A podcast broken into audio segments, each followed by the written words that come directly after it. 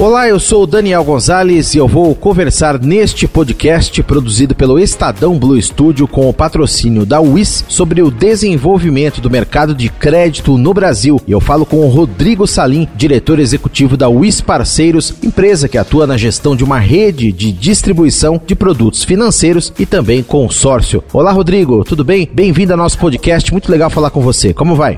Olá, tudo bem? Eu que agradeço o convite. Muito bacana estar aqui também. Obrigado pela sua presença. A importância do crédito como motor da economia é tema já pacificado entre economistas e analistas do mercado financeiro. No Brasil, a relação crédito e PIB vem melhorando, mas está distante do ideal. O saldo total de empréstimos no Sistema Financeiro Nacional, o SFN, como porcentagem do PIB, atingiu 54,4% em março deste ano, o maior percentual desde os 53,9% de dezembro de 2015. Em países desenvolvidos, esta relação supera os 100%. Cenário da Selic em patamares baixos nos últimos anos, apenas um dígito, é um dos fatores que colaboram para a expansão do crédito. O desenvolvimento de modalidades ainda pouco utilizadas no país, como o home equity, em que o imóvel é dado como garantia ao financiamento, a crescente expansão do crédito consignado no setor privado e mesmo o surgimento das fintechs,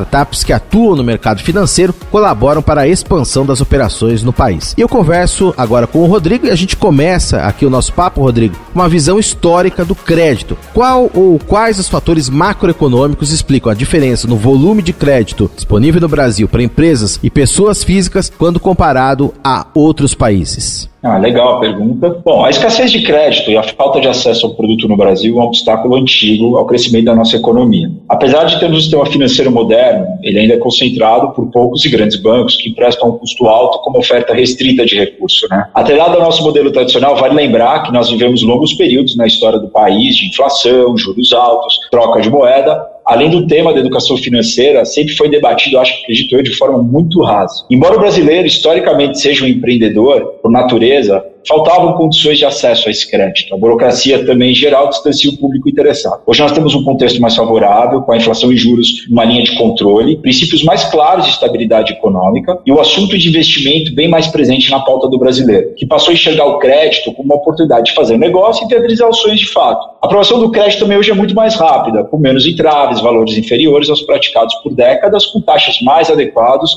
e pagamentos de mais longo prazo. E hoje também o relacionamento bancário vai muito além do que o gerente e o banco oferece. Uma das soluções para esse problema da tua pergunta necessariamente passa pelo aumento da concorrência e mais acessibilidade. Entretanto, a sua implementação era difícil até pouco tempo atrás. A evolução dos modelos, a tecnologia, as regulações dos canais possibilitaram, nos últimos anos principalmente, o surgimento e a expansão acelerada de um novo segmento de empresas de concorrência. Todo esse processo tem um novo protagonista, canal de distribuição extra-balcão bancário, que até então era predominante, se não a única forma que o consumidor de ter acesso ao produto de crédito no país. A Os Parceiros, por exemplo, por meio da sua rede comercial espalhada por todo o território nacional, foca no cliente e não apenas no produto agregado. Nós olhamos a perenidade e a qualidade do negócio adquirido pelo nosso consumidor e não usamos o antigo conceito de bater pura e simplesmente as metas de venda. Agora, como a gente falou no início, Rodrigo, a taxa Selic, referência da economia, caiu muito nos últimos anos, já com a inflação sob controle e a situação fiscal do país sugerindo uma melhora. Mas desde o ano passado houve uma inversão nesse movimento e o juro tem subido justamente para controlar, na tentativa de controlar a inflação.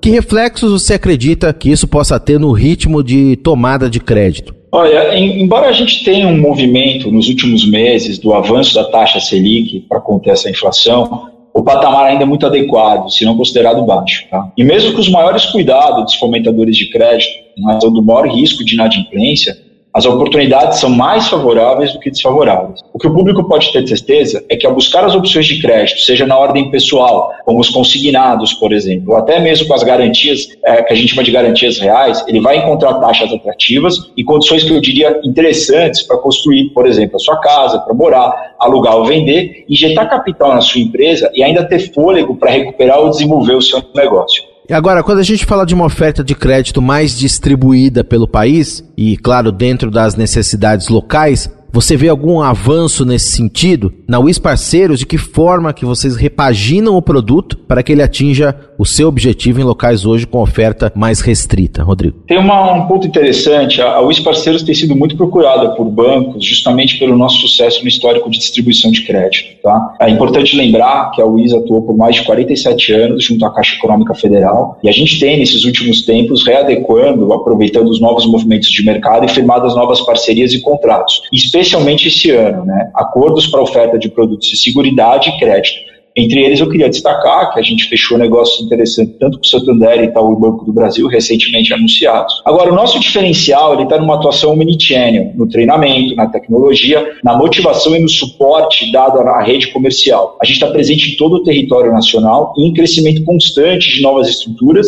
de distribuição e oportunidades. Nós temos a expectativa de dobrar o número de agentes e pontos de venda em um espaço curto de tempo. Muito bem. Agora, uma das modalidades de crédito largamente difundidas no exterior é o chamado home equity. Enquanto no Brasil chega perto de 3% aí de penetração no PIB, no Japão esse indicador bate em 33% e na Alemanha em 51%. E mesmo em vizinhos, países próximos aqui como o Chile, chega a 14%. Gostaria que você explicasse para nós as vantagens desse produto e por que que ele demorou tanto para se difundir aqui no Brasil, Rodrigo. É, antes da gente cair efetivamente na pergunta, acho que vale a pena explicar um pouquinho o conceito do home equity, né? O home equity é uma operação que permite a aquisição de crédito mediante um imóvel como garantia. Eu vou só esticar um pouquinho para falar do car equity, que é uma modalidade que tem aparecido bastante no segmento também, que segue os mesmos moldes, mas trazendo, obviamente, o carro como garantia.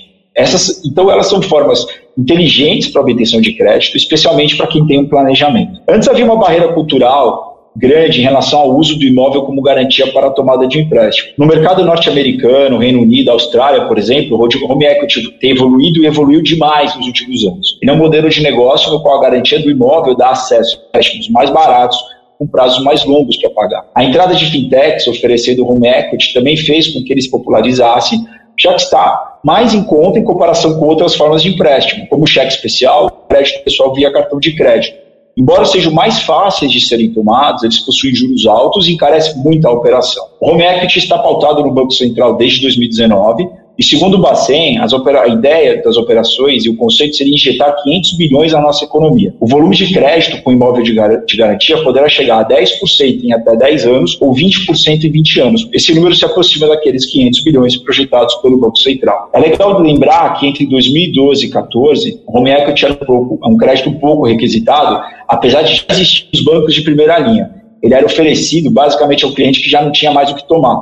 Hoje, porém, esse cenário mudou os grandes bancos estão investindo em campanhas para popularizar o home equity. Inclusive, o governo federal autorizou o uso do mesmo imóvel como garantia para mais de um, de um empréstimo através de medidas provisórias. Então, essa popularização do home equity é super positiva, porque faz com que pessoas tenham um endividamento saudável, o que se chama um endividamento bom, com longo prazo e juros baixos. A Parceiros está à frente nessa tendência do mercado e vem trazendo bons resultados para todos os envolvidos no processo.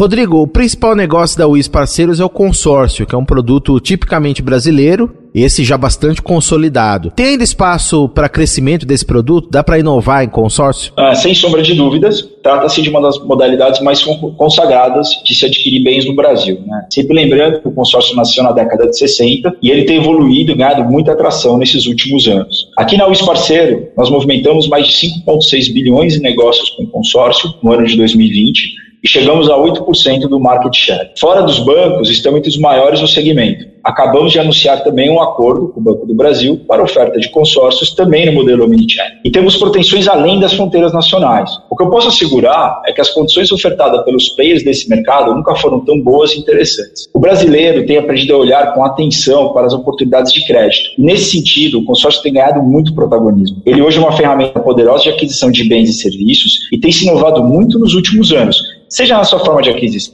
acesso ao crédito ao bem, ou aos tipos de bem e garantias aceitos nos seus mais diversos modelos de composição de crédito. Também uma diversificação de prazos e taxas muito interessantes, além da inovação nos formatos de contemplação. Ou seja, ele tem se tornado cada vez mais um produto simples e acessível, como todo produto de crédito ser. Os negócios com consórcios realizados no Brasil cresceram muito em 2020 e somaram mais de 163 bilhões de novas vendas de cartas, o que representou um avanço de 21% em comparação a 2019. E com uma projeção maior da fatia para esse ano de 2021, a gente espera chegar perto da casa de 200 bi. Isso mostra que aqui na US Parceiros temos feito a leitura correta do fortalecimento do produto através do seu crescimento e de novas oportunidades que ele gera. Vamos falar agora de outro produto de crédito que também já tem uma longa estrada no país. É o crédito consignado, principalmente de beneficiários do INSS. Já operações com desconto em folha na iniciativa privada ainda estão ganhando corpo. O que, que falta, Rodrigo, para que o consignado em empresas privadas atinja patamares semelhantes ao do INSS? Bom, como você bem trouxe no anunciado da entrevista, o crédito é agente de desenvolvimento econômico do país. No momento em que temos certa ociosidade de parte da indústria, do comércio e dos serviços devido à Covid-19, o crédito tem uma contribuição fundamental para a circulação financeira, geração de emprego e renda,